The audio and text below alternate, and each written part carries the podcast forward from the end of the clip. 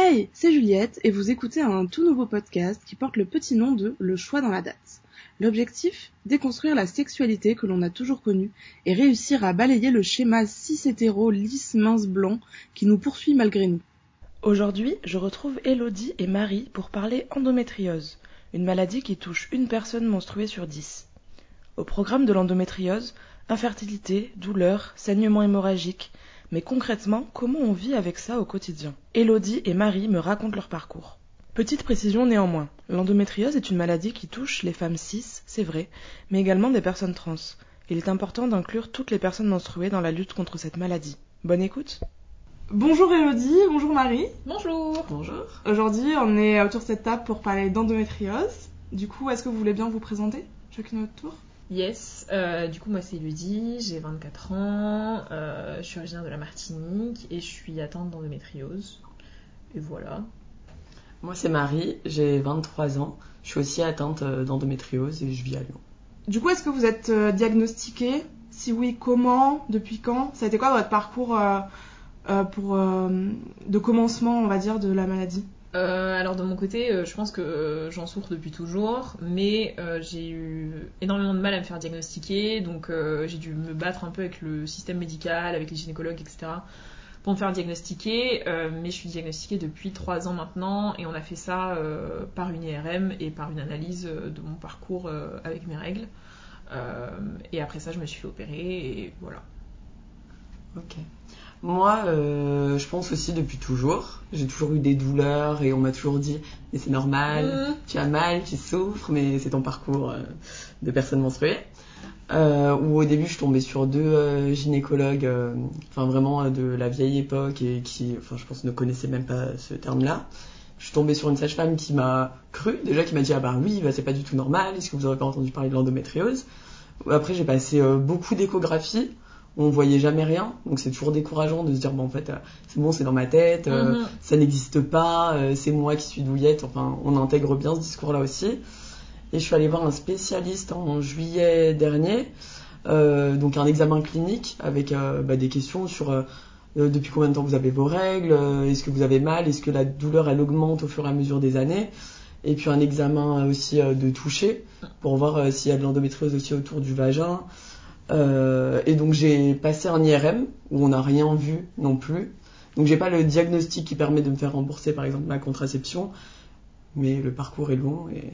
Après, ce qui est problématique, je trouve, avec les, examens, les IRM et les échographies, c'est que si la personne qui lit l'échographie ou l'IRM, elle n'est pas euh, euh, spécialisée dans cette maladie, elle verra pas les, les, lésions. Et ce qui est hyper problématique aussi, et c'est pour ça que bah faut se faire traiter par des spécialistes de la maladie et et tant que t'as pas ces spécialistes-là, euh, tu peux. Enfin, il y a plein de gens qui vont dire qu'ils vont rien voir à l'échographie, alors qu'un spécialiste verra très bien euh, clairement les lésions. Quoi. Mm.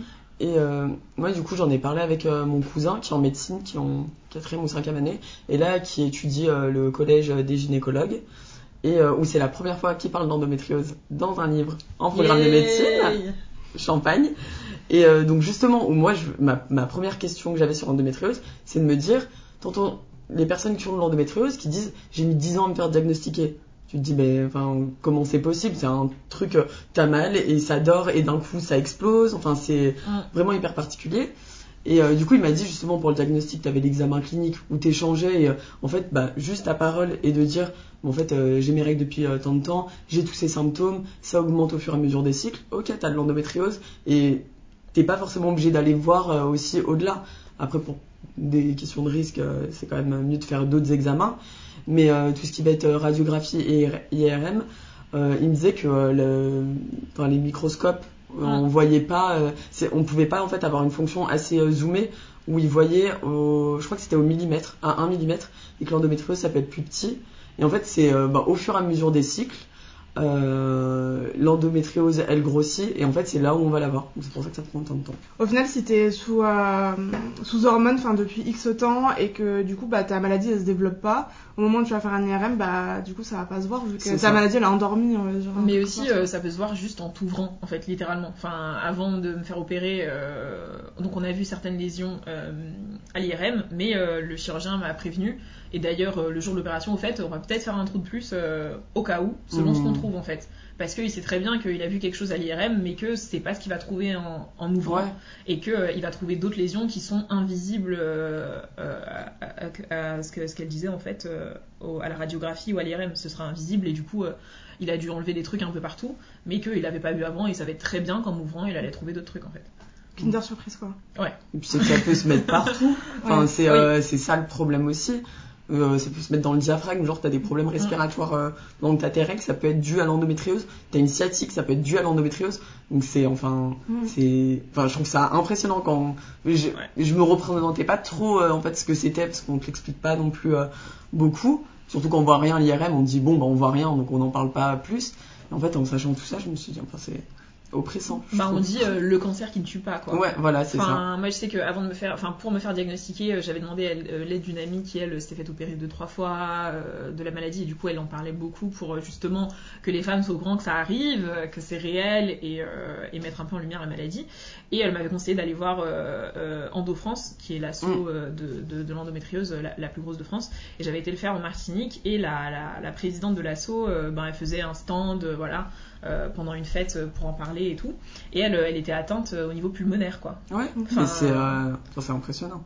et il y a une partie génétique, donc ses filles en étaient atteintes, enfin, c'est c'est- c'est assez ouf quoi. Et toi, du coup, quand est-ce que tu t'es décidé à aller te faire opérer? Enfin, tu l'as fait quand déjà? Je savais même pas. Euh, je l'ai fait il y a deux ans, euh, en 2018. Euh, et en fait, quand je me suis fait diagnostiquer, quand j'ai bataillé pour avoir une putain d'IRM, euh, là on m'a dit euh, bon ben euh, il y a des nodules près de la vessie, euh, faut opérer en fait. Mm. Euh, Enfin pas qu'ils m'ont pas laissé le choix parce qu'il y a toujours le choix, mais ils m'ont dit c'est mieux de se faire opérer. Et euh, il s'est passé des choses entre moi et le chirurgien à ce moment-là et j'ai pas du tout envie de, passer par lui. Donc j'ai annulé et c'est à ce moment-là que j'ai rencontré Endo France en Martinique qui m'a conseillé d'aller voir Endo France à Lyon à ce moment-là. Euh, et ensuite j'ai contacté donc Endo France à Lyon qui m'a donné toute une liste de spécialistes. Moi j'étais un peu perdue à ce moment-là parce que j'ai plus du tout confiance aux médecins et, et j'aurais dit bon ben la liste est très bien, mais vous me conseillez qui Euh, Enfin voilà, ils m'ont dit bon voilà, euh, je vous conseille X parce qu'il est vraiment doux, euh, voilà, c'est vraiment quelqu'un avec qui on a de bons retours, etc. etc. Et c'est là où j'ai trouvé mon, docteur actuel et mon chirurgien qui m'a dit bon bah c'est, vous avez des lésions à la vessie, elles sont grosses. Il vaut mieux opérer parce que si ça bouche euh, les, les canaux en fait qui sortent de vos reins Mm. euh, pour aller à la vessie, ça va être vraiment grave. Après, si vous voulez pas, si vous voulez attendre, il y a aucun souci. Il m'a très bien dit, euh, voilà, si vous Mm. voulez attendre, il n'y a pas de souci. Si vous voulez qu'on essaie un autre traitement, il n'y a aucun problème. Mais ce que moi je vous conseille, c'est de vous faire opérer. Et, et du coup, c'est à ce moment-là, j'ai dit, bon, bah, ok. Et je me suis fait opérer à ce moment-là. Mais du coup, t'es plus du tout atteinte de la maladie ou c'est quand même un truc qui revient? Non, si par contre c'est une maladie chronique, donc euh, c'est à vie quoi. Euh, tu peux être tranquille pendant des années et ça peut revenir. Euh, là, je suis sous, je suis sous traitement depuis mon opération, mais ce sera, enfin, ce sera jamais quelque chose où je me considérerais guérie quoi. Parce que même si tu peux vivre ta vie tranquillou, et tu peux jamais vraiment la vivre tranquillou si on est honnête. Tu pourras jamais confirmer qu'il n'y a plus aucune lésion à moins qu'on t'ouvre en fait. Donc euh, tu seras toujours atteinte un peu euh, forever euh, jusqu'à la ménopause. euh, attente longue durée, là, c'est les maladies euh, considérées comme longue durée. Exactement, c'est un peu comme la maladie de Crohn. C'est une Ouais. maladie inflammatoire chronique, Ouais. au même stade par exemple que cette maladie-là quoi. Donc ça va arriver tout le temps et et t'auras mal euh, un peu toute ta vie quoi. Et du coup, toi, t'as... Enfin, vous avez la l'ALD, l'affectation de longue durée ou pas? Bah moi non. Alors en fait, quand j'ai passé l'IRM et qu'il m'a dit, euh, le... enfin les personnes de l'IRM, oui, euh, on voit rien, pas il y a rien, mais on voit rien. J'étais censée attendre le médecin et le voir après pour qu'on en parle. Mais j'étais trop énervée. Je me suis dit c'est bon, de toute façon on va me dire quoi, gna gna, euh, prends ta pilule, euh, euh, enfin euh, hormonée à balle euh, tout le temps, alors que ça faisait six ans que je le faisais toute seule et que tous les médecins me disaient mais c'est pas bien, mais vous allez devenir stérile et machin et vous allez faire des AVC. Oui bah enfin vous me proposez quoi d'autre? Rien. Bon bah je m'auto-médicamente. Et, euh, et donc je l'ai pas fait. Mais euh, j'ai appris du coup que c'était euh, si tu avais cette reconnaissance là, tu pouvais te faire rembourser aussi ben les, toutes les, tes contraceptions hormonales. Et moi j'ai un patch contraceptif hormonal qui coûte euh, C'est extrêmement cher. 37 euros euh, pour les 3 mois, mais vu que je le prends en continu, ça fait 2 mois, une semaine en fait. Mm. Et donc c'est super cher, mais j'ai pas du tout envie de prendre une pilule euh, tous les jours quoi. Mais euh, moi, j'ai pas non plus cette affectation euh, parce que, Ah ouais. enfin, non, sans plus. Et après, mes, mes médicaments sont forcément remboursés en fait. Euh, parce qu'en plus, moi, je me fais soigner à l'hôpital. Enfin, en tout cas, mon gynécologue, et, et à l'hôpital. Et du coup, tout ce que je fais à l'hôpital, je ne le paye pas, en fait. Donc mes IRM, je les ai payés Ouais. qu'avec le premier chirurgien avec qui ça se passe super bien passé, parce que c'est du privé. Mais maintenant que je suis traitée en hôpital public, je ne paie pas mes IRM, je ne paie pas mes rendez-vous chez le gynéco, et je ne paie pas ma, ma contraception, à moins qu'elle ne soit pas prise en charge par euh, euh, la sécurité sociale, ce genre de Ouais, choses. ouais. Ce qui m'est aussi arrivé, mais j'ai demandé à du coup changer de médicament, parce que euh, je ne peux pas payer... c'était un, enfin, à- en ce moment, je suis sur un nouveau médicament, c'est 60 euros le mois. Euh, ouais, ouais, ouais, c'était 60 euros le mois, messieurs et dames. On Et autres. têtes choquées au cas où. Donc, j'ai demandé à mon chirurgien de, de, de changer, quoi. C'est que, quoi comme médicament? Euh, C'est quelque chose qui vient de sortir. En gros, c'est pas une pilule contraceptive. Il n'y a pas d'effet contraceptif. euh, mais j'ai pas de règles, en fait. Donc, euh, c'est un peu bizarre. Mais en même temps, c'est un Mais peu t'as pas nouveau. règles, t'es pas censé pouvoir. Je ne comprends pas euh, exactement comment ça fonctionne, mais en tout cas, ce qui est sûr, c'est que sur le papier, c'est écrit que ce n'est pas contraceptif, donc de porter une contraception non hormonale, euh, c'est précisé par contre de pas mélanger euh, plusieurs hormones, quoi. Mm. Donc une fois que tu prends ce médicament, je le prends tous les jours, euh, comme une pilule, donc je n'ai pas de règle à nouveau, mais euh, je suis obligée de, de porter des contraceptions pour des rapports sexuels, quoi. Donc, euh, et ça, euh, ben, c'est sorti il y a pas longtemps. C'était extrêmement difficile à trouver, ne serait-ce qu'en pharmacie. On a que deux pharmacies sur Lyon qui le font parce que ben, ça vient de sortir à nouveau. Mm. Euh, mais euh, pas mal de médecins le prescrivent pour voir ce que, ce que ça donne en fait, parce que c'est le premier médicament qui est dédié à l'endométriose. Ouais. Parce que d'habitude on prenait des pilules, euh, des pilules Ouais. contraceptives. J'ai des copines qui étaient sous ménopause artificielle ou qui prenaient certains médicaments, mais euh, c'était pas dédié à cette maladie. Et là du coup ça, ça, ça vient de sortir entre guillemets. Et, euh, et du coup j'ai testé, et enfin j'ai testé. Je suis encore en test et j'ai rendez-vous chez mon gynéco ben, demain d'ailleurs pour voir euh, ce qu'on en pense et, euh, et si on est satisfait de ce médicament euh, ou pas. Quoi. Mais parce qu'avant, tu prenais la pilule, du coup. Avant, je prenais la pilule exactement. Mais ça se euh, pas. Bah en fait, euh, ce qui, est, ce qui me convient, enfin la pilule me convient en soi, dépendant des pilules. Surtout qu'on faisait à nouveau attention avec mon gynécologue, euh, ben, que qu'elle me convienne, qu'elle soit pas trop forte en hormones ou quoi que ce soit. Euh, mais ce qui est systématique et avec tous les médicaments hormonaux chez moi, c'est que j'ai pas de libido et du coup ça casse un peu les couilles. Mm. Mais même avec ce médicament, j'en ai pas beaucoup, quoi. Enfin, j'en ai pas vraiment. Euh, mais en même temps, euh, j'ai envie de dire qu'à ce stade, parce que j'ai testé une bonne dizaine de pilules, c'est juste que moi et les hormones, ça fait pas libido, quoi. Donc euh, c'est Mm. un truc que je dois accepter et j'ai envie de que la maladie elle guérisse. Donc j'ai pas envie de rien prendre là tout de suite, quoi. Mm. Mais euh, pendant un moment, tu faisais euh, attention à ton alimentation et tout par rapport Ouais. à ça. Mais c'était du coup en complément de les hormones que tu prenais? Bah, c'est toujours le cas parce que à nouveau comme comme j'ai dit c'est une maladie inflammatoire donc euh, si tu si as une alimentation extrêmement inflammatoire donc par exemple de la viande rouge des produits transformés etc en tout cas chez moi ça avait une atteinte un peu digestive et du coup j'avais des douleurs incroyables juste parce que je mangeais entre guillemets mal quoi. Euh, ce qui fait que j'ai préféré avoir une alimentation anti-inflammatoire pour éviter les douleurs chroniques de l'endométriose et ce qui fonctionne d'ailleurs. Et puis je me suis renseignée aussi euh, ben, euh, il y a deux ans j'ai pu faire la marche contre l'endométriose avec une marque et, et j'ai rencontré plein de femmes atteintes, c'est absolument génial. Euh, et on a pu discuter, échanger chacune de- des traitements qu'on fait, des choses qu'on prend, des médicaments qu'on a pris, euh, des opérations. Euh, Il y avait des femmes de tout âge, donc c'est bien aussi de se dire que ok, bon ben, elle a réussi à faire un enfant parce que c'est un problème de fertilité aussi, de telle ou telle manière. Elle, elle fait ça pour se soulager, etc. Et, euh, et c'est à ce moment-là que je me suis dit euh, ah ouais donc en fait on est on est toutes euh, sous en tout cas cette on a toutes pris la décision d'avoir une alimentation anti-inflammatoire et ça montre ses preuves en fait. Euh, parce que ben toutes on essaie de manger euh, sans gluten, un peu plus végétarien, euh, avec des bonnes huiles, des bons gras pour euh, à nouveau euh, contrer l'inflammation et ça nous aidait vraiment beaucoup. Et C'est à ce moment-là que je me suis dit euh, ben ouais c'est c'est un peu la clé quoi. T'as t'as déjà euh, réfléchi à ça ou pas du tout? À l'alimentation, pas du tout. Enfin, je sais que ça existe.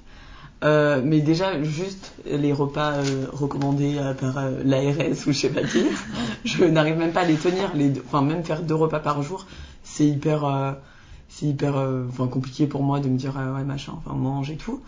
Mais, euh, mais après, enfin, moi c'est vrai que je le sens pas dans mon alimentation. Si ça me, quand j'avais mes règles et que j'étais pas aménorée, je le sentais euh, vraiment. Mm. Euh, genre boire du café, euh, c'était le pire truc au monde. Boire de Euh, l'alcool. boire de l'alcool, la cigarette aussi, enfin euh, bah tous mes fils. Le gaz lacrymogène. Ouais, le gaz lacrymogène, incroyable. Ouais, ouais. L'effet euh, et même euh, si t'es pas aménoré, euh, enfin t'as l'impression de plus être aménoré à cause du euh, gaz lacrymogène. C'est euh, puissant. Ouais, ce truc-là du gaz lacrymogène, je l'ai appris euh, dans ta story, j'étais pas du tout au courant. Tu savais toi ou pas? Non. Euh, bah, le- L'inhalation de gaz lacrymogène, ça aggrave euh, l'endométriose Ça aggrave euh, l'endométriose, ça augmente le risque de fausse couche. Mm. Et bah, c'est Eva Luna TC, je crois sur Insta, qui fait justement une enquête là-dessus cette ainsi. Il y a un questionnaire et tout sur son profil Insta. Et, et justement où où euh, on se rend compte que euh, après une exposition au gaz lacrymogène, on peut avoir euh, des spottings, des petits saignements entre les règles, que les règles elles peuvent durer plus longtemps ou arriver en avance, des douleurs aux ovaires, des crampes utérines et ou enfin moi je l'ai constaté là avec les manifs de la sécurité globale où ben selon comment je me fais gazer pendant la manif, et eh ben j'ai plus ou moins de mmh. douleurs. Bah, c'est incroyable. Après, tu te rends compte qu'il y a plein de choses qui changent. Moi, j'avais commencé avec, euh, enfin, avant mon opération et après, euh, à faire attention aux protections hygiéniques, mm. euh, parce que je me suis rendu compte qu'elle contenait des hormones en fait, enfin, du pétrole et des, et des, dérivés de pétrole, les contraceptions classiques qu'on achète au supermarché, et qu'en fait, elles, elle rendaient mes douleurs beaucoup plus difficiles. Enfin, elles, voilà, elles allaient accroître mes douleurs, le fait de porter des serviettes achetées en supermarché, quoi. Et une fois que je suis passée à des, des solutions zéro déchet, des solutions mm. naturelles, j'avais beaucoup moins de douleurs quand même, parce que ben, t'as ce, truc en plastique qui est sur ta peau, donc t'as ce, ton corps qui absorbe ce qui est à l'intérieur, plus les fluides pendant, pendant les règles, et, euh, et ça, ça, ça, rendait mes douleurs euh, ben, plus fortes en plus d'être inconfortables, alors qu'une fois que je suis passée sur du zéro déchet, donc sans hormones, j'avais beaucoup moins mal, euh, enfin dans des contraceptions, enfin pas dans des contraceptions, mais dans des protections hygiéniques. Ouais. Et euh, on m'a posé une question sur Insta, on m'a demandé si euh, vous avez déjà essayé le CBD pour euh, les douleurs et l'endométriose. Alors moi j'ai essayé, mais j'ai beaucoup moins de douleurs depuis que je teste à nouveau le nouveau médicament, et même depuis un moment. Donc j'ai... Non, si en vrai... En fait j'ai remarqué que ça aide pour les inflammations chroniques que j'avais liées par exemple à l'alimentation, qui sont à nouveau liées à l'endométriose. ben, quand je mangeais des choses extrêmement grasses... ou très transformées, beaucoup de charcuterie, enfin bref, des, aliments qui, m'inflammaient. Si euh, je prenais du CBD ou des choses un peu plus illégales, je me rendais compte que j'avais euh, beaucoup moins de douleur. Quoi. Ou même euh, des compléments de nagre, qui est une huile bourrée en, oméga 3, il me semble, ou en oméga 6, en tout cas l'un des deux oméga qui est anti-inflammatoire. J'avais pris ça en complément alimentaire pendant près de deux mois et j'ai eu aucune douleur. Donc c'est assez connu de, prendre ce médicament, enfin pas ce médicament mais ce complément alimentaire quand on quand on a des règles douloureuses. Et franchement, euh, ça a super bien marché parce que j'avais une mauvaise hygiène de vie à ce moment-là, mais euh, j'ai pas eu de douleur par rapport à cette hygiène-là. Quoi. Tu t'es jamais testé? Non. Après moi, c'est vrai que la contraception euh, hormonale, bah, alors par contre, il faut qu'elle soit bien dosée. J'avais testé le, la pilule, la microdosée dite pour fumeurs, parce que j'avais une gynéco réac. disait c'est soit en film, soit en baise. C'est sympa. Et et du coup, la pilule microdosée où j'avais des spottings tout le temps, tout le temps, le stérilet hormonal, ben, franchement, 6 mois à avoir mal en bas du ventre, à saigner tout le temps. Là, bah, à la base, moi je voulais être aménorée, en fait c'est tout le contraire. Donc avec euh, des pilules méga dosées euh, de ouf où je prends plein d'hormones, ça le fait. Après, euh, j'en avais discuté avec ma sage-femme en disant que bah, pour l'instant ça le fait, mais au bout d'un moment mon corps il va s'y habituer et il faudra trouver autre chose. Mmh, mais c'est un, peu, un peu chiant je trouve parce que même les médicaments, les antidouleurs euh, tu fais que les accumuler et c'est pour ça que j'ai aussi changé de pilule, c'est pour arrêter de prendre des antidouleurs quoi. Mm. Donc, euh, mais il faut toujours trouver un juste milieu et c'est un peu compliqué. Donc là, l'aménorrhée, euh, ne plus avoir de règles, c'est un peu, c'est un peu le graal quoi. Ouais, c'est clair, mais après, des fois, vous n'avez pas des, des loupés. Genre là, moi, je sais par exemple, je suis sous hormones en continu, pareil, mais j'ai un anneau contraceptif. C'est un peu comme le patch, sauf que bah, tu le mets dans le vagin, quoi. Et, et genre là, ça fait une semaine et demie que j'ai mes règles comme si euh, de rien n'était, alors que pourtant je suis censée être sous hormones. Vous avez des loupés, euh, des trucs Ah non, moi, pas du tout. Franchement, euh, dès que je prends des pilules, même microdosées, j'ai pas de spotting. Je, mon corps moi, juste, les microdosées, ça me faisait pareil aussi, des spottings et tout. Oh, ouais, non, moi il arrête, j'ai pas de spotting. dès que je suis sous pilule microdosée, j'ai rien. C'est juste, je suis en, améliorée en fait assez facilement. Euh, avec, euh, avec les hormones, ce qui fait que, euh, bon, bah, un peu tranquille ma vie. ouais, mais, mais du coup, toi, t'as la répercussion, enfin, tu disais par rapport à la mm. libido, t'as aussi les effets secondaires. Exactement. Moi, je sais que, franchement, la, les hormones, ça me fait, j'ai aucun effet secondaire, donc c'est plutôt, j'ai plutôt de la chance de ce côté-là. Mais il faut que ça soit grave dosé, parce que si c'est micro-dosé ou stérile hormonal, même l'implant, je m'étais questionné, en fait, c'est les mêmes doses que les microdosés, donc ça sert à rien. Faut en mettre deux. je vais en mettre dans tout mon corps. Mais, euh, dans chaque bras. Mais là, du coup, pour, enfin, pour le coup, le, le patch, euh, c'est. Euh, enfin, ça, ça, j'ai une aménorrhée qui est continue et j'ai jamais de spotting, quoi. Après, c'est juste pas de vraiment. chance. euh, Mais parce que j'entends, enfin, je sais plus qui c'est qui m'avait dit ça, mais en gros, que si t'as du spotting, genre pendant un petit moment, t'arrêtes ta contraception pendant une semaine, genre, Ouais. et t'attends que ça se passe, et après tu la reprends. Ouais, bah genre en gros, euh, tu redéclenches tes quoi. règles euh, pour euh, Mm. après re- enfin Ouais, que ton corps il reconnaisse Mm. que euh, ça y est, t'as des hormones. Bah après, t'as le gynéco parfois qui conseille de prendre ta une contraception hormonale en continu qui n'est pas forcément faite pour être en continu, donc la pilule de 21 jours ou euh, un patch, des choses comme ça pendant 3 mois, et à nouveau t'arrêtes 15 jours, et ensuite tu la reprends pour euh, redémarrer un cycle. Et euh, Mais après ça, ça veut dire que t'as tes règles quoi. ouais. exactement. Et euh, C'est pas le but, quoi. Bah, c'est ce qu'on veut pas. c'est pour ça qu'à ce moment-là, tu prends une pilule à nouveau qui, qui coupe Ouais. entièrement tes règles en fait, euh, ou un médicament. euh, Mais après je pense qu'au bout d'un moment t'as l'accoutumance. Là, c'était en septembre. J'avais eu une goutte de sang. Là, j'étais Mm. paniquée. J'étais là, non. Enfin, je me voyais déjà, enfin, devoir poser un, un arrêt parce que, enfin, Oui. je vais pas sortir de mon lit. Je, en plus, à chaque fois, je vomis à cause de la douleur. Ça me fait trop peur le vomi. Donc, c'est vraiment, enfin, le pire truc euh, qui peut m'arriver. Enfin, d'avoir mes règles, c'est l'angoisse. Et j'ai vu une goutte de sang. Je suis allée voir ma sage-femme. J'ai dit, alors là, euh, attention, alerte rouge. On a un gros problème. Et elle m'a dit, bah ouais, c'est l'accoutumance. Au bout d'un moment, ça fait depuis, euh, ça faisait depuis avril jusqu'en septembre. Faudrait peut-être penser à redéclencher vos règles pour repartir sur un nouveau cycle. Bon, j'ai pas bougé. Pour l'instant, ça va. pas une deuxième goutte. non, il n'y a pas une deuxième goutte, mais euh, je fais attention. Bah, je trouve que c'est ce qui est problématique aussi, c'est qu'après t'as la phobie en fait. Moi, je Mais sais que c'est devenu une phobie d'avoir mes règles et ça me fait chier parce qu'à un moment, je sais que j'ai envie d'arrêter la contraception Hmm. et juste euh, ou juste les traitements hormon- hormonaux et juste d'être euh, naturel. Ouais, bah ouais. Mais euh, j'ai une peur phobique. euh, Bah oui, mais ça fait vraiment en fait. peur. Euh, c'est- pas possible et du coup j'essaie de me couper euh, un peu de des j'ai des copines qui, qui ont leurs règles et qui euh, parfois s'en plaignent et je dis s'il vous plaît pas devant moi parce qu'en fait vous êtes en train d'alimenter ma Mais phobie oui, non mais et- ça fait, mais je comprends, ça fait possible. vraiment super super peur. Oui. Et même, enfin c'est, euh, enfin, euh, je- enfin c'est, je pense du côté de la phobie, c'est, ça, ça vient bien de quelque part d'une expérience, bah, je pense Oui. traumatique qu'on vit aussi, mais mais enfin, je- des f- en avril, j'ai eu le courage de me dire, allez, depuis janvier que j'avais plus mes règles. Allez, machin et tout, c'est le confinement, tu te chauffes, t'as trois jours de repos et tout, et tes règles. Mais au bout de la première heure, j'étais là, ah, pourquoi j'ai fait ça? Je regrette, j'ai plus jamais j'ai mes règles. On est en décembre. euh, Non, mais ça continue. Franchement, c'est dur. Je me souviens qu'avant cette, euh, ce, ce médicament, euh, je prenais une pilule, une pilule rare aussi à nouveau, hein, parce qu'il faut toutes les tester. Euh, et en gros, j'avais mes règles tous les trois mois. Donc c'était euh, des, des plaquettes comme ça qui s'enchaînaient. Et puis ensuite, t'avais euh, une baisse d'hormones. Donc t'avais quand même des hormones, mais t'avais une grosse baisse, de Mhm. manière à ce que ton corps déclenche euh, des saignements. Et, je voulais prendre cette pilule pour euh, vaincre ma phobie. hmm. Et, euh, et ça marchait un peu parce que j'essaie de me faire des rituels sympathiques autour des règles, de dire que c'est pas un moment euh, horrible, quoi, euh, essayer de combattre euh, le traumatisme. Euh, mais euh, il y avait trop de, de, de- À nouveau, j'ai plein d'effets secondaires euh, Ouais, pour les hormones, donc on a décidé avec mon gynéco de, de changer, de tester ce médicament-là. Mais en même temps, je me dis putain, est-ce que j'aurais pas dû rester? Parce que t'as encore ce trauma de et si et quand t'auras ces règles, comment tu vas faire? Et ça, ça me paralyse quoi.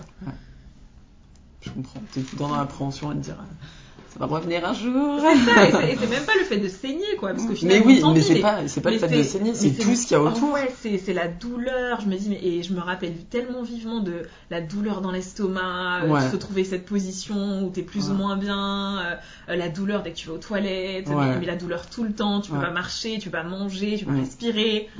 Et je, je suis pas prête en fait. Ouais, bah, je comprends. Mais je pense que, enfin, c'est ce que je me dis des fois quand je laisse du temps passer, je me dis, ça, je vais oublier et je vais dire, ouais, euh, bon, en vrai, tu dramatises le truc, euh, tu te voyais genre grave mal, mais en vrai, c'est bon, c'est passé et tout. Bon, Bon, pour l'instant, je les déclenche pas. Hein.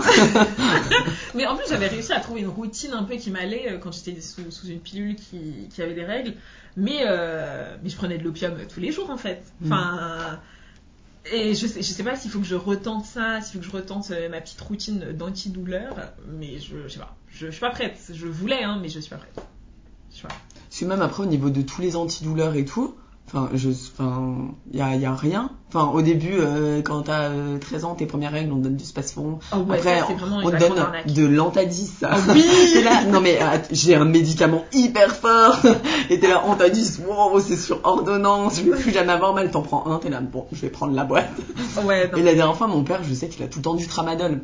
Ah, ça c'est ma Franchement, vie. je, je l'ai rongé. Hein. Bon, au bout de 10 minutes, il me l'a donné parce que je l'ai vraiment rongé.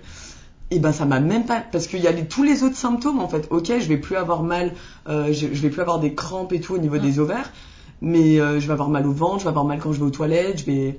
Mais ça, ça on, ré- on, on réagit pas toutes euh, au même. Je sais que certaines, certaines femmes avec lesquelles j'ai parlé de- d'endométriose, elles préféraient la lamaline, par exemple. Mm. Alors que moi, ça me faisait absolument rien, ça n'avait un spasson, quoi. Enfin, euh, mais le tramadol, euh, trop bien, quoi. Et, Mais Mm. avant ça, il faut d'abord que j'ai pris plusieurs antidouleurs, tu vois. Ouais. On commence avec du doliprane, ensuite on, on- on passe à de la naprosine, euh, ensuite euh, du kétoprophène, et puis ensuite on passe Ouais. au tramadol, tu vois. Ouais. Et ensuite, quand on est dans cette petite lignée, là on est bien.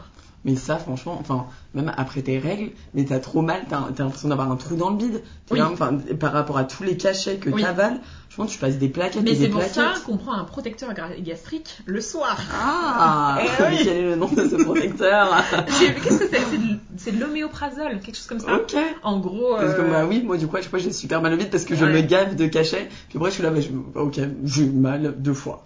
Ah non, je me souviens, bah justement, quand euh, euh, je me souviens que j'avais commencé cette routine euh, quand j'étais en, en Martinique et j'avais des douleurs euh, trop extrêmes. Du coup, on avait dû appeler SOS médecin qui viennent, qui me piquent pour faire en sorte que j'arrête de vomir, pour pouvoir manger quelque chose, pour pouvoir prendre des médicaments.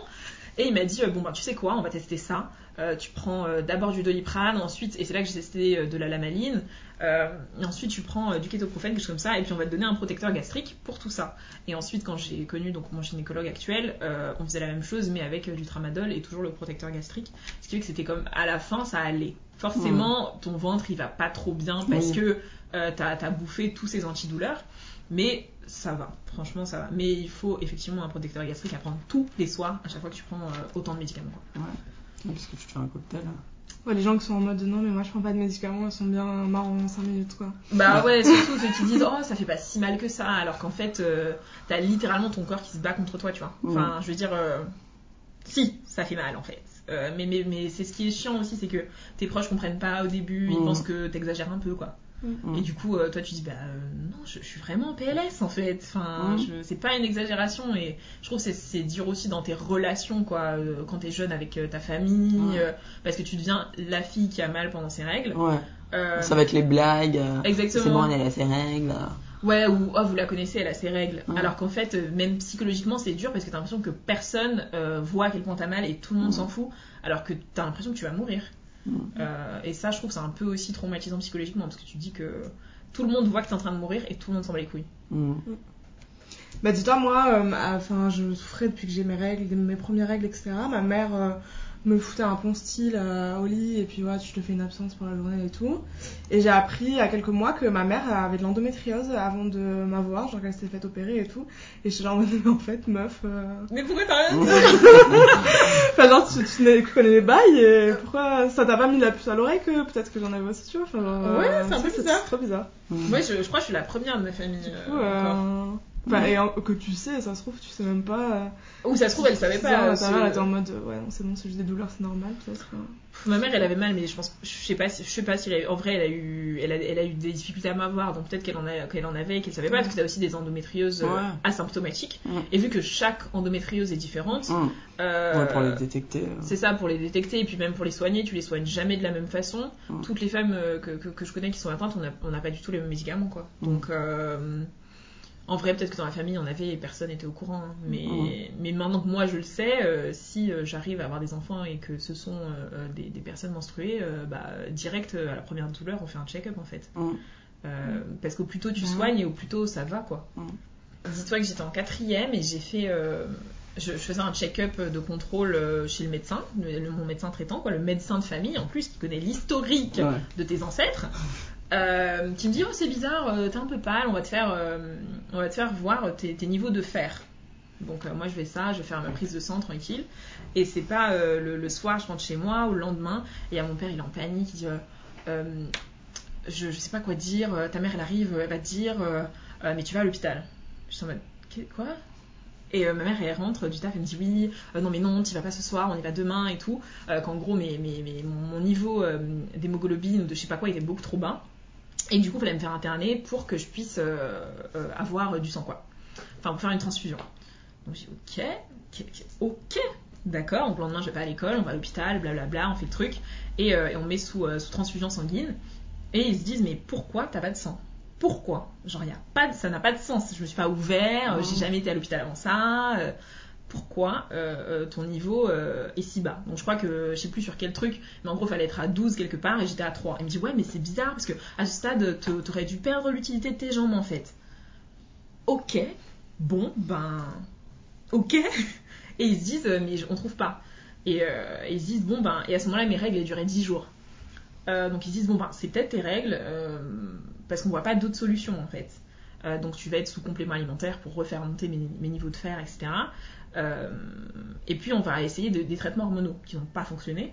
Et ensuite, en dernier recours, parce que j'avais quoi, 13-14 ans, ils me disent bon, ben, on va te mettre sous pilule contraceptive. Mais à aucun moment, ils ont, ils se sont dit ah, peut-être qu'il y a une endométriose, genre. Hmm. Mais encore, j'ai envie de dire, à ce moment-là aussi, euh, c'était il y a longtemps, donc euh, la maladie était encore moins connue, et ensuite, et ensuite voilà, mais, mais ils se sont pas questionnés sur ça, quoi. Hmm. Alors qu'on est arrivé à ce stade. Je devais être menstruée pendant, enfin, depuis même pas deux ans.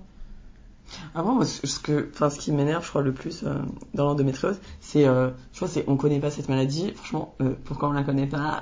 Parce que ça touche pas les hommes cis. Et mon cousin, il me disait que c'était reconnu depuis 1920. ça fait un siècle ça fait un siècle et là ils en parlent plus maintenant dans les livres de médecine. Mais ça fait depuis plusieurs années. J'ai participé à, une espèce d'étude, euh, enfin un livre qui va bientôt sortir sur l'endométriose et en fait euh, ils retrouvent des témoignages depuis avant le Moyen Âge. Hein. Mmh. Enfin je veux dire euh, sur, sur la maladie et sur, ces, sur ce genre de choses. Mais comme tu as dit, vu que ça touche pas les hommes blancs riches, les cis, enfin je veux dire tout le monde s'en fout quoi. Parce que mmh. la prostate, tout le monde il est au courant. Hein. Ouais. Mais, mais l'endométriose alors que ça touche une femme sur 10 et encore, je pense qu'on est euh, loin des. Et exactement, parce que tu as un retard de 5 ans de diagnostic. Euh, et puis même euh, le diagnostic, enfin, il est même pas là. Même quand, enfin, quand t'as pas d'imagerie, t'as l'impression que t'as pas de diagnostic, alors que tu mm. peux en avoir sans imagerie. Ouais, exactement. Et puis les centres, mais après, il y a des belles initiatives qui sont quand même de plus en plus, je trouve. on a des centres spécialisés, il y en a un à Lyon, mm. il y en a à Paris. On commence à avoir un bon répertoire de, mm. de, de chirurgiens, de praticiens. Euh, sur la maladie, t'as des célébrités qui, qui, qui s'ouvrent et en parlent et tout. Mon cousin m'a expliqué, genre, euh, il y, euh, y, a un truc au fond du vagin, et derrière, ça s'appelle le cul-de-sac de Douglas. Ah oui, j'avais, j'en là. J'adore le cul-de-sac de Douglas.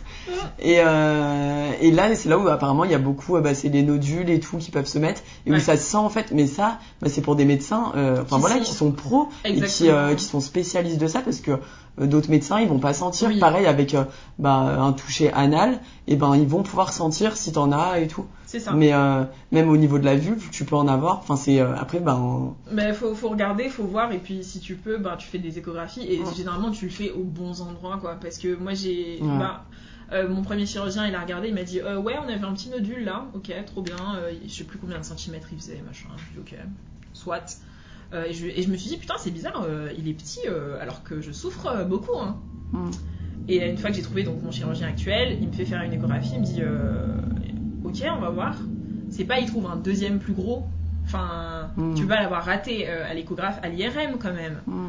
il est trois fois plus gros, bro. Enfin, faut, faut avoir des, des, des, des gens qui savent lire. Et vu qu'à nouveau, tout, tout, tout, tout le enfin toute l'aile là-bas est spécialisée dans la maladie. Le mec qui faisait et c'est un CHU, donc tu as des étudiants et tout, tu as des étudiants partout, tout le temps. Et le mec qui, faisait l'imagerie, il m'explique, bon ben voilà, ici c'est le plus gros, ici c'est le machin, parce qu'on lui apprend à faire ça en fait. Mmh. Du coup, euh, tu rates pas des conneries comme ça, euh, ou un module gigantesque euh, à l'imagerie. Puis en plus, bah, toi du coup, t'avais fait l'IRM ou pas? L'IRM oui. pelvien, là. C'est assez contraignant comme examen, je trouve. Enfin, moi j'avais pris rendez-vous pour en faire une en février là. Euh... C'est où tu te mets plein de liquide dans, oui, les ah, mais moi je savais pas. J'avais pas compris parce que j'avais vu. en fait, ils, disent elle vient, faites-moi un lavement. Ils euh, disent faites-toi un lavement, te le tu sais, ils te mettent euh, le maxo, je sais pas quoi, là, mhm. truc, euh, tu sais, t'es là tranquille et tout. Après, ils, ils, ils, enfin, ils t'amènent des trucs mais énormes, genre des seringues, t'es là mais. Mais vous avez pas eu à, fallait boire un truc, moi.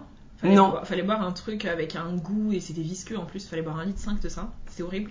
Ah bah parce que toi ils ont dû regarder plus haut aussi. Je pense. J'ai pas fait pour les deux échos, mais euh, pour une des échos fallait boire un truc visqueux chelou.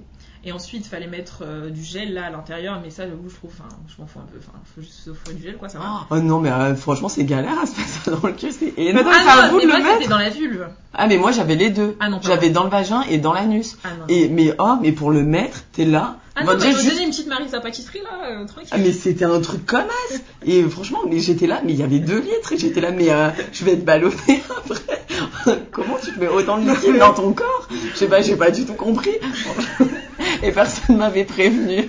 J'étais juste là, oh, un petit lavement, euh, tu sais, ça va. Non, mais moi, tout. mon gynéco, il m'a juste demandé si j'avais déjà eu des rapports sexuels, parce qu'en gros, si t'es vierge, enfin, si t'as un cordon hymen et tout, bah, tu, enfin, c'est pas possible, quoi, vu qu'il rentre un énorme truc euh, Ouais. dedans. Et pour euh, février, là, euh, ils m'ont demandé de faire un lavement anal, du coup, une heure avant euh, Ouais, l'examen. bah, tu mais vas voir. euh, mais j'étais en mode, mais pourquoi? je Tu sais vas pas le c'est pas bon, d'arrosage.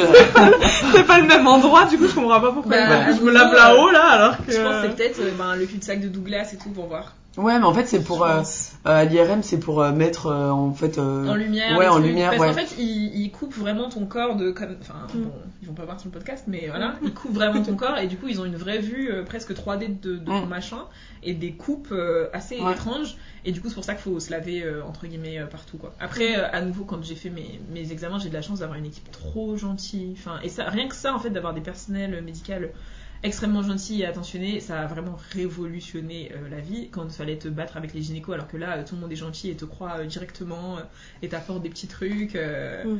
c'est incroyable. Et du coup, bon, c'était assez fun hein, euh, Mm. euh, quand j'ai fait mon IRM. J'ai eu la chance, c'était plutôt fun.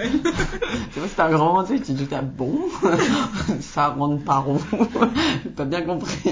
ah non, mais ouais, non, mais se rentrer le truc, franchement, mais, mais c'était c'était vraiment. C'était un sketch en fait, parce que je suis arrivée, il a fallu se mettre des marises sur la tête, sauf que j'ai beaucoup de cheveux et ils sont crépus, donc ils ont dû m'en donner deux, donc c'était déjà assez drôle.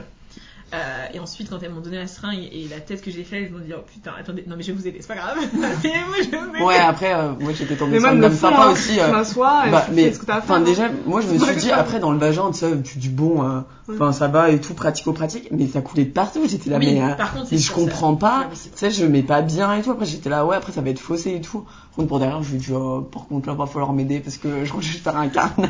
mais bon, quand Mais parce pas que c'est à toi de le faire. Bah moi en gros elle m'a dit essayez. Et puis si vous y arrivez pas et moi j'étais là genre comme un gamin de 4 ans j'ai pas fini tu peux venir m'aider. Franchement c'était un, un grand moment de solitude. J'étais là mais euh, prévenez enfin je sais pas. Dites euh, comment ça se passe. Enfin quand même en vrai ça ça montre des choses quand tu passes un examen Bah de ouais. dire ce qui Mais va surtout se un examen aussi intrusif, quoi. Ils sont pas juste en train de faire un IRM ouais, bah, ouais. cérébral ou je sais pas, un truc bah euh, oui c'est euh, quand même particulier quoi Enfin, c'est un truc qui te demande de faire un lavement et ils te disent rien d'autre. ouais grave. suspense le meilleur reste à venir là. Alors, euh, ouais, j'étais pas au courant que c'était ce trou-là, quoi, donc euh, bah, je suis contente de l'apprendre. Mais après, euh, ils ont du... enfin, je trouve les médecins ils ont du mal à t'expliquer ce qui se passe quand c'est pas eux qui le font. ouais Tu vois, typiquement, euh, je trouve que mon opération était extrêmement bien expliquée, euh, qu'est-ce qui allait se passer, qu'est-ce qu'il allait faire, chaque step, etc. Mais le à côté, il pouvait pas me dire parce qu'en vrai, c'est son taf. Enfin, il le fait pas quoi. Donc, Mm. mais Ah, après, mais le personnel, revue, un truc, le personnel euh, médical, 100% par contre, ils ont tout expliqué de A à Z. Donc ça, c'est cool. Mais, euh, mais la preview, quoi, non. Je voulais savoir si ça avait affecté votre vie sexuelle et si oui, comment? Ah ben, il y en a pas. Je veux dire, euh, enfin, pas qu'il y en a pas, mais en vrai, c'est tellement difficile. euh, Enfin, enfin, ouais, non, c'était trop difficile parce que moi, je changeais régulièrement de pilule pour trouver la bonne. euh, avant de me faire diagnostiquer, etc., pour essayer de trouver quelque chose qui me soulage, parce que je pouvais plus aller à la fac, je pouvais pas me nourrir, je pouvais pas mener une vie euh, seule, et euh, mes parents étaient super inquiets parce qu'ils disaient, mais en fait, elle, en fait, elle va mourir dans sa salle de bain à 8000 km, on sera pas au courant, parce que j'arrivais pas à m'occuper de moi-même seule Mm. pendant mes règles en fait. Donc je, je, je cherchais des pilules, je cherchais des pilules, on testait, on voyait ce qui marchait, ce qui marchait pas.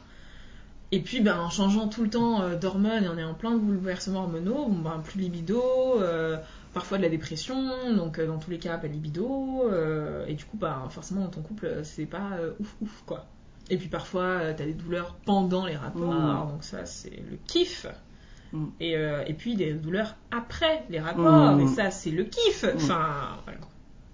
Ouais, moi je pensais, parce que j'étais en couple euh, 7 ans, euh, avec un gars et tout, et euh, je pensais que ça venait de ma contraception hormonale. Bon, après je me suis rendu compte que quand j'étais célibataire, je pense pas que je pense que c'était, c'était un peu aussi euh, lui et ce qui était notre relation. Et euh, bah, quand j'avais le stérile hormonal, justement, les spottings, je pense c'est hyper lourd parce que tu sais jamais quand tu vas saigner. Euh, tu couches avec des gars qui sont là, genre ah mais t'as tes règles. Quand les règles elles sont pas bleues comme dans la pub euh, Nana ou euh, genre rouge parce que les règles ça doit être rouge flash et tout. Mais quand c'est des règles marron là, tu sais pas d'où elles sortent, tu dis elle ça doit faire 15 ans qu'elles s'attendent parce que t'as pas eu tes règles depuis 6 mois. Il y en a un, il était là, mais c'est du caca. Non mais tu crois que les meufs elles font caca par le vagin? Dylan, Dylan si tu écoutes, ressaisis-toi. Et j'étais là, mais non en fait. Genre mais il m'a, mais- il m'a dérouté. J'ai fait le concours du pire tocard, mais c'était un, un mec qui datait de 2019, donc je faisais celui de 2020 là hier sur Insta. Mais il m'a dérouté. J'étais là, mais, mais il me croyait pas. Mais... Bref. Fallait dire Mais, oui. mais- Au bout d'un c'est moment, comme, oui, c'était mais c'est comme les mecs qui, qui euh, pensent que tu pisses par le vagin, quoi. Enfin, au bout d'un moment, je pense qu'il y, a- il y a un problème. Il faut. Franchement, c'est dur. C'est. Mais c'est euh, déroutant. En tout cas, c'est des rencontres un peu hors normes. Mais donc, tu vois, ça, c'était chiant les spottings. Parce que tu devais toujours te justifier. Et puis, alors, si ça avait pas la netteté d'être rouge vif, euh, voilà. T'avais des questions. euh, Oh mon dieu Non, franchement, moi, je suis dans une relation euh, enfin, depuis longtemps, quoi. Ce qui fait que, en fait, euh, même avant qu'on sorte ensemble, euh, bah, j'ai été déjà en PLS, quoi. Ouais. Donc, ce qui fait qu'un jour, je me souviens, on devait se voir, etc. Et, euh, et lui, il sortait de loin. Et euh, je lui dis, non, mais en fait, euh, il était venu pour moi. Et je lui dis, non, mais en fait, je vais pas bien. va au taf de ma mère, achète-moi des médicaments. Et, euh, et du coup, il s'est rendu compte dès le début de la relation que bon, moi, j'avais déjà un problème, entre guillemets, j'étais déjà malade, Mm. quoi. Euh, ce qui fait qu'il a appris en même temps que moi euh, Ouais. la maladie, etc. Mais par contre, ça a mis du temps à ce qu'il comprenne que euh, ben, quand t'es sous hormones, il y a des trucs qui se passent. Genre, quand Ouais. t'es sous hormones, ben, tu peux perdre de la libido et c'est pas que t'as pas envie de faire l'amour, c'est Ouais. que ton corps il veut pas en fait. Enfin, ma tête, euh, elle aurait bien aimé euh, baiser comme un lapin, mais euh, mon corps, il est en mode je n'en ai absolument pas envie, donc c'est puis mort. en effet, les douleurs. Enfin Ouais. après, euh, même si euh, bah, je suis aménorée, j'ai souvent pas de douleurs et quand on parlait de l'alimentation, ou de, du CBD, je j'en ressens pas le besoin puisque euh, en temps normal ça va. Mais il y a des moments où je pense que j'ai mon cycle qui dort quand même en fond. Et les moments où je devrais avoir mes règles, mais je les ai pas parce que je suis aménorée. Euh, et ben, enfin, je peux avoir super super mal après les rapports à être plié en deux. Exactement. Et euh, enfin, et c'est, euh, c'est- enfin, c'est, c'est trop euh, déroutant parce que tu t'y attends pas et tu te dis. euh, Ouais, ouais, puis t'as l'impression qu'on te punit euh, Bah pour avoir ouais. euh, fait des trucs sympathiques. Ouais, grave. À force, forcément, mon mec il est au courant, euh, il connaît mes symptômes euh, mieux que moi. Des fois, je, suis- je suis contente qu'il soit chez gynéco parce que j'oublie à quel point j'ai mal. Après, je pense que ça veut dire que t'es aussi avec un mec euh, qui a la capacité, tu vois, de prendre. Oui, Enfin, t'es t'es pas avec un, un connard, tu vois, qui veut rien comprendre. oui, Moi, mon sûr. ex, il était là, enfin, j'avais beau lui expliquer, c'était ouais, c'est encore une excuse pour Ah machin, tu vas me tromper ou tu m'as trompé, oui, bon. Ok, tu vois. Ouais. Et je pense que tous les mecs sont pas en capacité de, tu vois, de prendre du recul au bout d'un moment et de dire, en fait, tout ne tourne pas autour de moi et de, euh, elle a pas envie de moi, c'est terrible, euh, je me Mais- désintègre moi et Mais, c'était dur, ne serait-ce que de comprendre que ça n'a rien à voir avec, euh, avec lui. Ouais. Enfin, maintenant, euh, oui, ça fait 6 ans et tout, il est au courant, mais, mais pour les débuts, quand on Ouais. avait à peine 18-20 ans, Bah, Enfin, t'as pas ce genre de recul, de recul sur la vie, sur les Bien choses et sûr. tout. Enfin, même moi à ce moment-là. Et pour comprendre que euh, le désir ne tourne pas autour Bah. de sa personne, autour de juste euh, le visuel déjà. ah bah oui, c'est euh, clair. c'est compliqué. Et à nouveau, moi je trouve que ben, c'est un manque d'éducation et Mm. ça, ben, c'est pas non plus de leur faute quoi. Enfin, vu la société Oui, comment elle est faite, si même nous on était au courant de l'endométriose plus tôt et puis au courant de comment la pilule ça fonctionne sur ton Mm. corps, etc. euh, ce serait plus simple de comprendre que le monde ne tourne pas autour d'eux en fait Mm. et que euh, C'est clair. et que tu peux juste ne pas avoir de libido alors que bon ben t'aimes bien quand même euh, faire l'amour quoi mais ça n'a rien à voir en fait Mm. Euh, ou si on peut avoir des pilules sympathiques euh, qui ne coupent pas la libido hein, euh, si Mm. les pharmaciens nous entendent euh, les gens qui font les médicaments Allô. Ouh. Mais après, là, il y a une étude qui est, euh, qui est faite à Lyon, à l'hôpital de la Croix-Rousse, justement sur euh, l'endométriose. Et euh, ils veulent voir plutôt qu'opérer. Parce que euh, quand on opère de l'endométriose, bah après ça fait des cicatrices et c'est encore un endroit où elle peut se mettre l'endométriose. Et puis enfin c'est pas anodin non plus euh, une chirurgie. Et euh, enfin, on sait très bien que si après il n'y a pas de, de traitement hormonal, bah ça revient euh, x 10. Et euh, donc, euh, enfin voilà, la chirurgie, c'est. Enfin, on dit que c'est la solution, mais. Bah, euh, ça dépend d'où aussi je trouve parce que ben, euh, moi mon chirurgien me disait que ben, euh, je lui ai demandé si les lésions allaient revenir quoi il m'a dit euh, généralement sur la vessie ça revient pas ouais. ça revient pas tant que ça mais par exemple ça aurait été quelque part d'autre euh, il m'aurait Oui, dit que oui c'est sûr euh, ça reviendra quoi Donc, euh, Mais là, j'ai entendu qu'ils essaient de faire. euh, c'est euh, la première étude mondiale sur l'endométriose qui se passe à Lyon. Avec euh, trois ou quatre femmes du monde entier, machin, et tout, qui ont de l'endométriose. Et euh, avec des études au laser, en fait. Oui, Comme euh, ils essayent de soigner certains Mhm. cancers en, en essayant de mettre des lasers et de pousser tout ce qui, euh, ce qui est sain. Et bon, après. Bon, après, c'est à tester. En vrai, il y a Ouais. plein d'études à Lyon. Quand j'ai fait mon opération aussi, je suis rentrée dans une étude. c'est un, un gros visier quand même comme ville, je trouve, de, de- dans l'endométriose. Donc, franchement, faut tester. Et puis en plus, euh, en France, quand ils m'ont donné les, les- les contacts des, des gynécologues, je leur ai demandé aussi de la médecine alternative. ouais. Et euh, t'avais plein de sophrologues, t'avais plein de, de, de naturopathes, des gens qui sont spécialisés dans, le- dans, dans l'endométriose, mais qui, enfin, qui travaillent euh, d'une manière Ouais, alternative euh, d'un autre angle et euh, ça marchait bien aussi. J'ai pas encore eu le temps euh, d'aller Ouais. voir ces spécialistes parce que bon bah faut l'argent ce sont pas des spécialistes remboursés mais je connais des femmes qui ont testé ben, la naturopathie par exemple et ça faisait des miracles pour elles quoi. Mm. donc mais bon bah tout n'est pas remboursé donc quoi.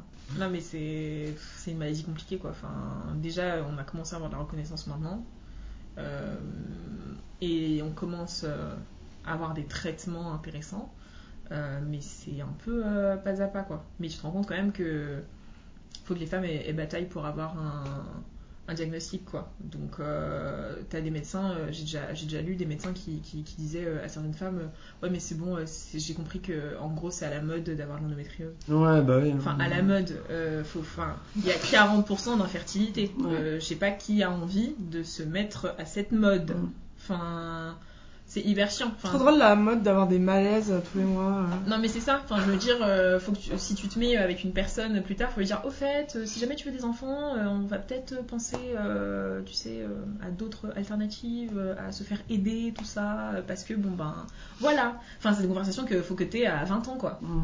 Donc Enfin, je veux dire, euh, c'est un truc euh, à avoir dans ta tête euh, si jamais t'en veux. euh, c'est extrêmement complexe, quoi. Mm. Puis il faut que tu te poses des questions tôt parce que bon, bah, t'as de l'endométriose, donc si t'attends 30 ans, t'as déjà 30% de tes chances qui s'en vont. Plus ton endométriose, bon, c'est un petit fight là pour savoir quel ovule va survivre. Enfin, faut se poser euh, des, des- des questions. Enfin, c'est quel mode en fait? Euh, Je veux dire, il n'y a pas de solution. Euh, c'est comme le sida, hein, c'est incurable. Donc, euh, mais sauf que là, tout le monde s'en fout. Bah, en plus, il y a certains gynécos qui acceptent pas de te soigner ou quoi si jamais tu veux pas avoir d'enfant, genre ils s'en foutent. Ils sont genre, ah Non, bah, vous, mais- vous venez pas pour procréer, euh, allez-vous-en, genre, c'est pas notre problème. Vous reviendrez quand vous aurez envie de procréer, que vous arriverez pas, mais. Ouais. Non mais c'est abusé, mais euh, mais il y a plein d'infos que de toute façon euh, personne ne donne, euh, même les femmes qui veulent procréer et que et qu'elles arrivent pas, on leur dit euh, bon bah essayez plus. Enfin en vrai euh, légalement au bout d'un an t'as essayé ça marche pas, t'as le droit de consulter en fait. Euh, mais ça euh, non, ils sont en mode bon bah essaye plus alors que ça se trouve elle a de l'endométriose depuis 15 ans la meuf. Donc euh, tu pourrais prendre en compte son témoignage et euh, voir quelque chose. Mm. Enfin on se fait discriminer à tous les tous les pans, peu importe ce que tu veux. Euh, tant que t'es une femme et que tu veux un truc, ben ça va être dur. Mm. Et ça, à nouveau, euh, ben, c'est pas normal quoi. Est-ce que vous avez des conseils pour, euh, à donner pour des personnes qui seraient. Euh, Enfin, qui, tu vois, qui sou- soupçonneraient une endométriose ou qui, qui aimeraient en savoir plus sur ça Par rapport à votre parcours, est-ce que vous auriez aimé faire quelque chose plus tôt euh, Je pense qu'il faut en parler à ses proches, euh, à son cercle, sur internet. On a de la chance d'avoir internet maintenant, donc en vrai, il y a une bonne ressource d'informations partout. Euh, de discuter avec des femmes atteintes, possiblement, de voir si les symptômes se ressentent, des choses comme ça. Euh, ben, de voir des assos, euh, il y a en de France, mais il n'y a pas que ça. Et de- de- d'aller chercher directement un spécialiste. Je pense qu'il ne faut Mm. pas perdre son temps à aller clair. voir des médecins généralistes, à aller voir des gynécologues obstétriciens, entre guillemets classiques. Enfin, je veux pas dénigrer leur travail, mais aller voir des spécialistes parce que c'est une maladie spécifique. Euh, chaque femme est différente. Ok, c'est absolument génial, mais ça fait que chaque endométriose est différente. Donc, c'est faut pas perdre son temps à aller voir euh, un spécialiste, enfin un gynécologue sur Doctolib en fait. Euh, arrêtez tout de suite, cherchez sur internet un répertoire de médecins euh, spécialistes d'endométriose. Maintenant, il y en a de ce genre de répertoire. Et directement aller appeler pour être diagno- diagnostiqué, quoi. Enfin, au moins pour tenter, pour faire. pour regarder, faire des touchés, enfin. une échographie, une IRM, peu importe, mais juste, faut pas perdre son temps à hésiter à aller taper chez la porte d'un spécialiste et aussi avoir deux ou trois avis. Euh, bon, c'est chiant parce que ça coûte cher un gynécologue, mais avoir deux ou trois avis, euh, ça aide aussi parce que on va peut-être pas trouver directement la perle, euh, mais avoir des contre-avis, des gens qui vont pousser plus, des gens qui vont peut-être pousser moins, c'est important. Ouais, moi, je, je te rejoins totalement sur dire aller voir direct un, spécialiste quand t'as demandé euh, qu'est-ce que, euh, enfin, qu'est-ce que vous auriez changé et tout, machin. euh. en gros, moi, dans mon parcours, c'est, enfin, clairement, pourquoi je suis, enfin, je me suis épuisée à aller voir des gynécos, enfin, qui servent à rien et qui juste disent oui, bah, c'est rien, oui, bah, machin. Ou, en effet, qui savent pas lire une écho où il y a de l'endométriose dessus, qui savent pas lire une IRM. Et euh, je, pense que c'est déjà assez fatigant et que le diagnostic, même s'il y a plein de professionnels, même s'il y a plein de trucs qui sont testés, euh, quand euh, euh, quand t'as une endométriose qui fait moins d'un millimètre, ça veut pas dire que bah, prend toute la place et qu'elle est grave, mais elle peut être quand même super douloureuse. Donc tu peux quand même pas euh, je vais dire faut pas perdre espoir, mais c'est euh, le contraire que je voulais dire. Faut trop avoir espoir, mais c'est pas ça que je voulais dire non plus. En gros, ce que je veux dire, c'est euh, le combat il peut être long, même si tu vas avoir des spécialistes. Donc faut enfin surtout pas perdre de temps avec des médecins qui vont euh, servir ça. à enfin venir te euh, baratiner. Et puis après c'est s'écouter soi. Enfin franchement euh, croire en soi euh, pas être dans le syndrome de l'imposteur à se dire oui ben, machin moi c'est bon j'ai toutes les maladies. Non mais enfin on a enfin t'as mal t'as le droit d'avoir mal et de le dire et et bah, de te poser la question si au bout d'un moment c'est pas de l'endométriose.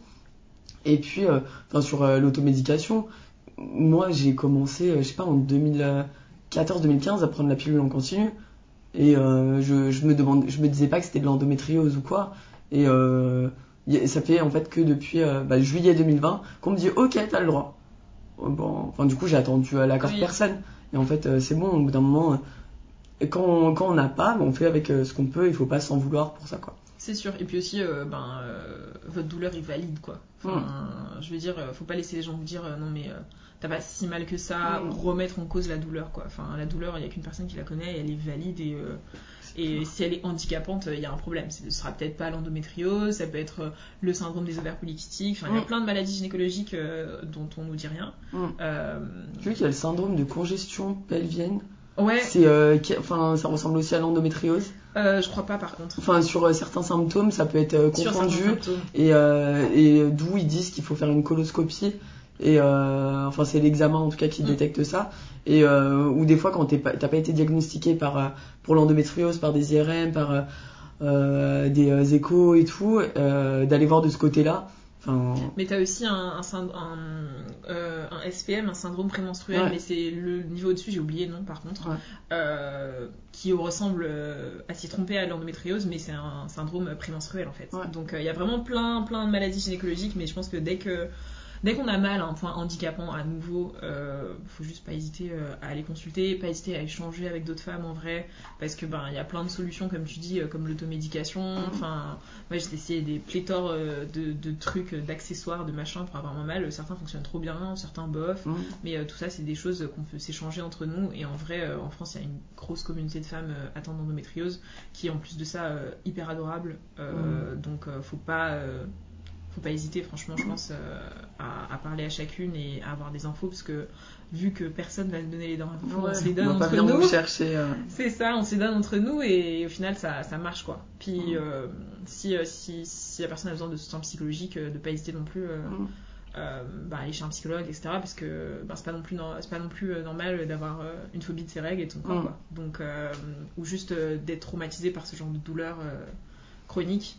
Et on n'en parle pas, mais tu peux vite euh, être atteinte de dépression euh, juste par rapport à ça, parce que ça te coupe ta vie sociale, euh, tu perds un contrôle total sur ton corps, et puis il y a tous les effets secondaires euh, des hormones. Enfin, j'ai dû prendre euh, 25 kilos en 3 ans juste à cause des hormones. Enfin, je veux dire, c'est énorme. Donc euh, tout ça, euh, ça agit sur le moral, il faut pas le négliger non plus. Quoi. Quelque chose à rajouter? Bah, euh, go follow sur les réseaux sociaux et puis bisous. hein. Bah, bonne soirée, c'était cool de discuter avec vous de ça. Grave. Je vais mettre dans la description euh, des liens euh, utiles, genre le truc d'Endo France. Ouais. Pilule Ah, je crois que c'est moi. c'est moi. C'est le l'heure du traitement Exactement, c'est l'heure du traitement. Et ben voilà, sur ces belles paroles, euh, bonne soirée et euh, à bientôt. salut Marie et. Salut Merci à toi d'avoir écouté cet épisode. Suis-nous sur les réseaux sociaux LCDLD-du-bas podcast pour être tenu au courant des nouveaux épisodes. Et si tu souhaites témoigner toi aussi, peu importe où tu habites et peu importe le sujet que tu souhaites aborder, envoie-moi un email à lcdld.podcast.gmail.com. Belle journée et à très vite